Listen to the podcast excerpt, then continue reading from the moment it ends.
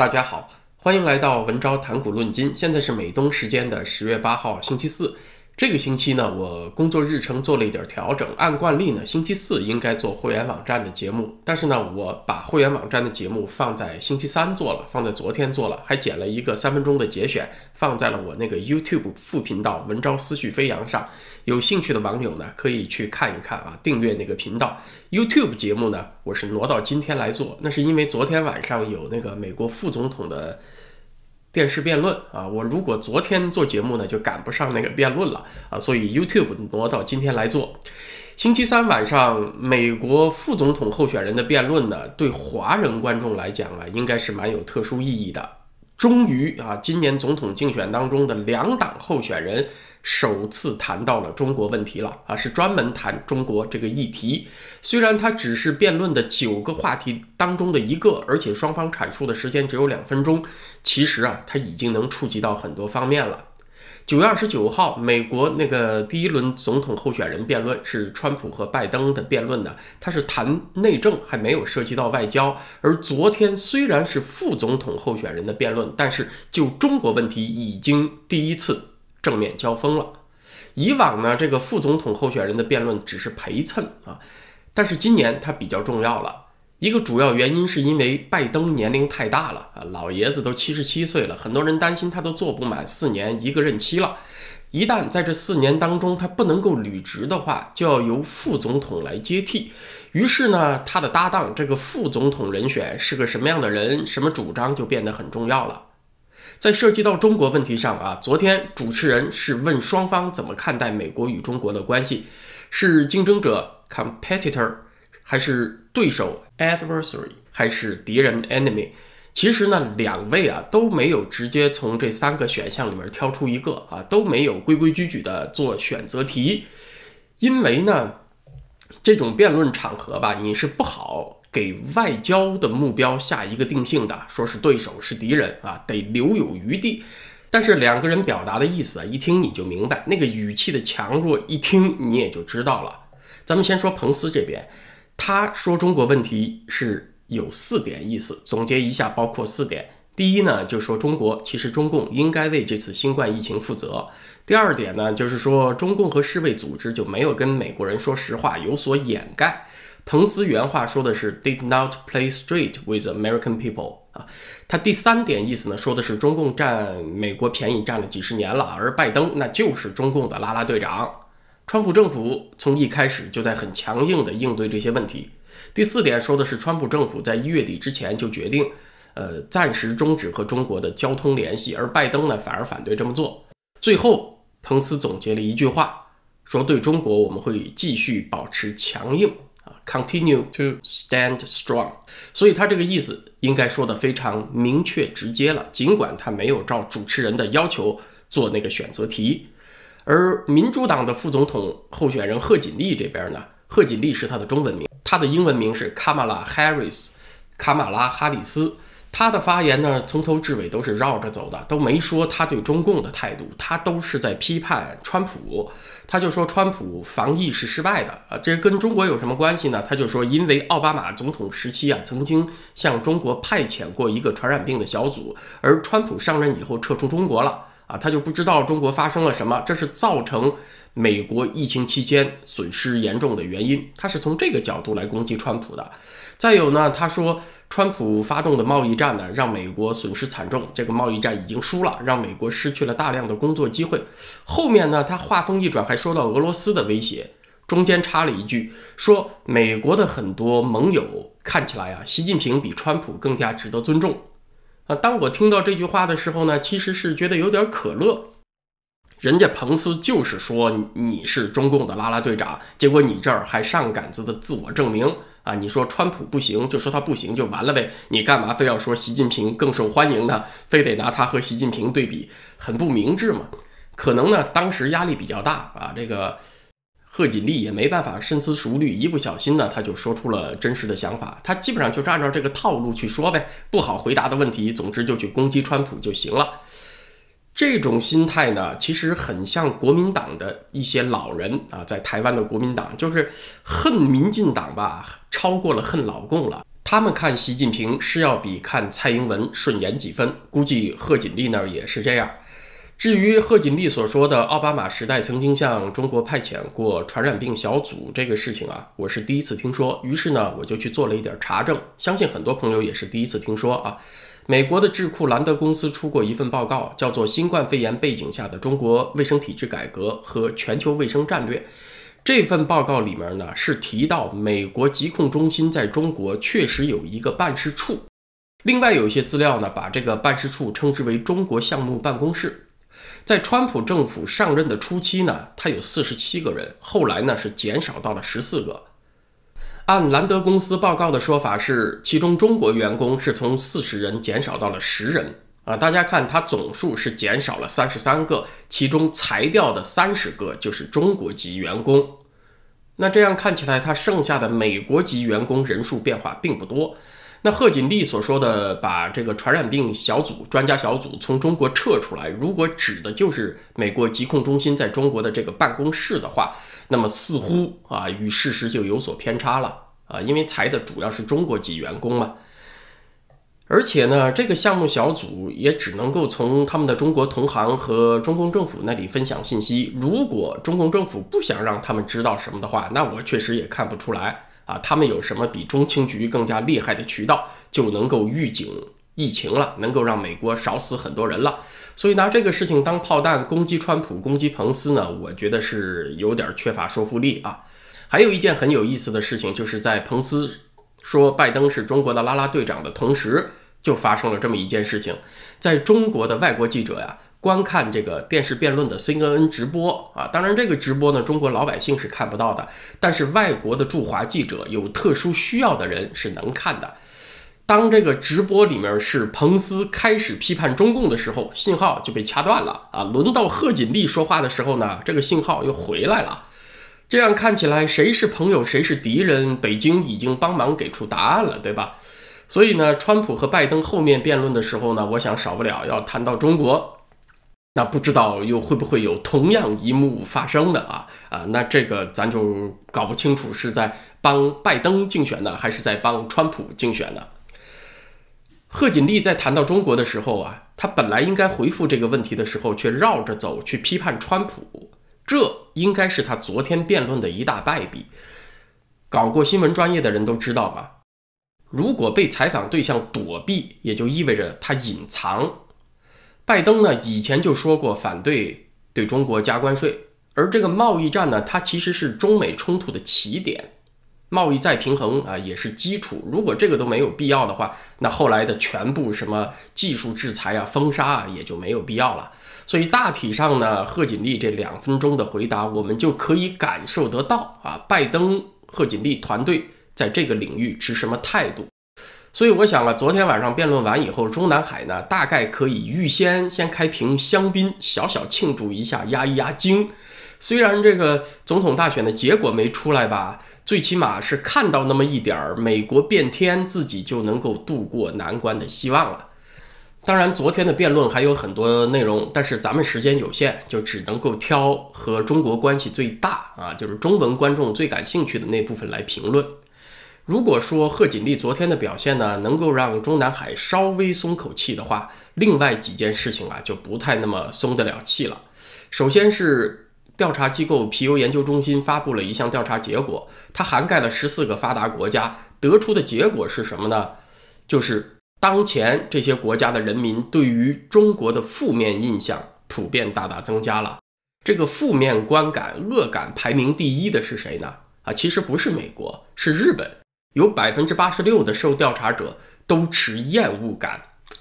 疫情呢，我想只是其中原因之一了。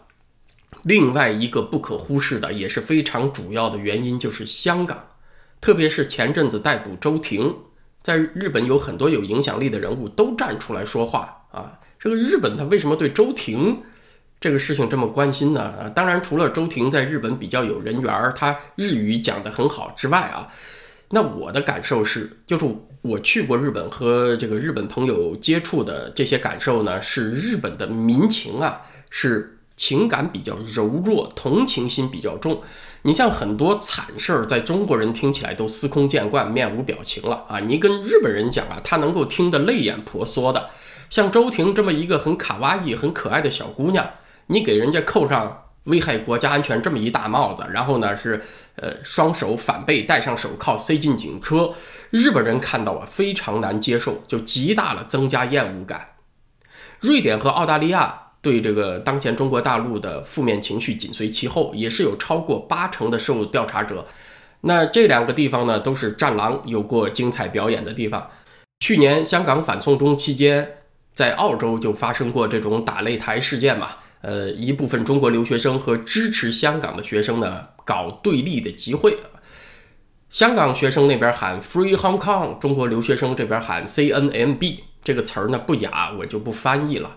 啊，当时我就说肯定是会有后果的。你这么搞，大家现在看，果然呢，当地社会对于中国大陆的恶感普遍增加了。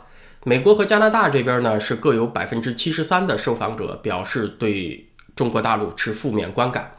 那这个结果意味着什么呢？它首先意味着大外宣的失败，战狼外交啊，适得其反，纯属添乱。你从外交业务角度来讲呢，这种战狼外交极其的奇葩。按理说，外交呢是应该为自己国家争取国际空间的啊。你的这个说服对象呢，应该是国际社会上的人。但是战狼外交其实不是，他是在国际场合表演，实际是演给在万里之外的中南海看的，实际就是给习近平看的，表忠心的。本质上呢，他就是外交官在跳中字舞啊。面对的直接观众呢，却是外国人，结果就把这群观众看得目瞪口呆。觉得简直不可理喻，啊，这是第一个事情，就是中共的国际恶感普遍增加。另外一个高兴不起来的信号呢，就是内循环破功。华为在被芯片断供之后啊，交出了第一份成绩单，就是京东八月和九月份的手机自营销售排行榜，华为跌出了销量的前五名，第一名是谁呢？还是 iPhone 啊，是 iPhone 十一，居然销量比华为高出去五倍，呃，这就说明爱国群众们口头上很爱国，但是身体上却很诚实，是另一种做法。至少京东的客户是这样啊。大家都知道，华为被芯片断供以后，它的那个新品的质量会下降，啊，一旦要不能够使用安卓操作系统呢，它现在的所有应用都会出问题，啊，也就没人再想拿自己的钱包去冒险了。口头上支持一下可以，顺手转发几个爱国贴可以出钱，对不起啊，这个不干。所以这就让我想到一个事情啊，就是当今中国人当中广泛存在着一种精分啊，就是精神分裂。怎么叫精分呢？就是在财务支出、在商品选择这些方面，中国人呢是很遵从市场理性的。你看，挑产品要挑性价比好的，质量得过硬的。你说我把这个商品贴上一个爱国标签儿啊，这是爱国手机就会卖得很好吗？对不起，中国消费者其实是不认你这个账的。在消费上很理性，可是呢，在社交表达上却充斥着不理性，欢呼川普得新冠，不向美帝让寸分啊！谁要说民主自由好，谁就是美分汉奸了。那我把这种精神分裂状态呢，称之为经济理性和政治不理性的分裂。这两者同时存在一个人的头脑当中。要知道，这种分裂它有双重的害处，就是你社交表达越狂躁、越战狼，它就越造成国际的恶感。那么别人对你封锁制裁的墙就不断加高，你的那些国产商品呢就得不到外国的组件，品质就不断下降啊。结果这个时候呢，你突然又变得非常理性了，品质不好的商品绝不会因为你爱国我就买啊。这就造成什么呢？就是。这些商品在国际和国内的市场同时萎缩，它就死得越快。其实啊，在韩国和日本当代工业化的早期，人家消费者真的是有热情买国货的，国货的品质暂时不理想，人家也自愿支持，消费者乐意。国内市场始终是日本和韩国民族品牌起步的第一个台阶儿。你要仔细分析呢，这种消费观念它有一定的情绪化色彩啊，受这个爱国热情的支配，它不完全理性。但是呢，人家消费者乐意啊，民族品牌这边呢自己也争气，人家不会躺在这种支持上透支大家的爱国情怀啊，说我做的再烂，我可是我爱国，大家也得买，人家不会这样。这些品牌自己也知道。持续改善，所以很快呢就和国际品牌在质量上能够一争短长了。关于内循环呢，呃，今年的十一长假，很多人都在期待来一个报复性的消费啊，结果呢还不是这样。旅游景点虽然看起来人山人海，但是十一长假前四天的旅游收入比起去年同期是下降了百分之三十一啊，缩水了将近三分之一。平均每个人的消费额大约下降了百分之十二，呃，这是一种什么表现呢？其实也是我们刚才所说的经济理性，花钱更加谨慎的表现。去景区看一看，可以说到消费呢，啊，我就再多想一想了，钱包捂得更牢实了。要知道这个内循环车轱辘能够转起来，它得有个窍门儿，就是你要把人变傻，你这个大内宣要发挥作用，就得把人彻底变傻，千万不能半聪明半傻。就是说，你得把政治不理性转化为经济不理性，你这个内循环啊才能够有效。也就是说，你一宣传外国水深火热，中国风景独好，中国防疫最成功、最安全，恢复最迅速，所以大家没什么可担心的，就敞开来买吧。你消费多少都能够很快挣回来的啊！人家呢还真听你的，人人争当月光族，工资花的一分钱不剩不说，还没储蓄，不仅没储蓄，还负债消费。啊，你要能做到这一步呢，内循环就真的能循环起来，就是外贸扣减了，靠国内消费也能够维持繁荣。可是呢，说到什么反港独啊、反美呀。这个武统台湾，一个个都热血沸腾的，一说花钱消费，人人都变得贼精啊！不管你怎么宣传导向，不管说怎么爱国，我就是不花钱。只要公司没给我涨工资，没有把疫情期间的减薪部分给我补回来呀，啊，我死活就不花钱，我就储蓄着。那你这个内循环就循环不起来了。这种精分状态、政治不理性和经济理性的鸿沟。我觉得呢，还会随着时间继续拉大的。一方面是因为疫情的长期存在，它对全球经济活动的抑制啊，得持续很长时间。对中国当然也有影响，人家那边的进口就减少了嘛。另外呢，就是中共的国际处境不断的孤立，产业链转移出中国啊。美国这边不断的追加制裁手段，更多的公司上了黑名单，他还要求盟友配合呢。所以中共的这个国际压力会越来越大。这部分中国老百姓呢，自然也就经济上得越来越精打细算，同时呢，政治上呢，对于这个世界越来越充满愤怒。那这就是我们经常讲的恶性正反馈，就是说你越愤怒，这个讲话世界不能接受，那你就只能退回到墙内，爱国群众自己这个圈子里面，不断的加大嗓门来发泄。你越发泄越孤立，越和世界脱钩，那你也就越困境深重。于是呢，就是恶性正反馈不断的加强。最后呢，我想补充一句啊，不管是川普和拜登辩论，还是贺锦丽和彭斯辩论，他们开篇的重点都是防疫。呃，中共大内宣的重点呢，也是说中国铁腕防疫，世界最成功，体现了举国体制的优势。咱们这个节目当中一直认为，防疫的成绩啊，它最后会是综合国力的体现，它既包括了硬实力。就是经济和科技实力，你是不是给老百姓发得起钱呢？啊，你是不是国家经济有耐久度？是不是能够很快研发出疫苗？这是经济和科技的硬实力。同时呢，它还体现出了软实力，就是文化和制度。也许呢，我们需要用几年的时间来算总账，才能知道谁赢了。很多专家认为呢，这个病有可能再回来。那谁能扛得住第二轮打击？谁能够在病毒阴影的影响下长期维持这个社会机能的正常运转？谁才能笑到最后？如果说这不是一场马拉松，那怎么也得是五千米到一万米的长跑吧？它肯定不是百米冲刺，也不应该是四百米的接力赛。那这个长远的综合国力竞争，也就要去衡量政府的信息透明度，民众啊。他对政府的信任和配合程度、民众的自治能力，还有科技的动员能力等等等等这些方面，估计呢，明年这个时候我们再来做总结更有说服力。那今天的话题呢，咱们就聊到这儿，谢谢大家，咱们明天再见。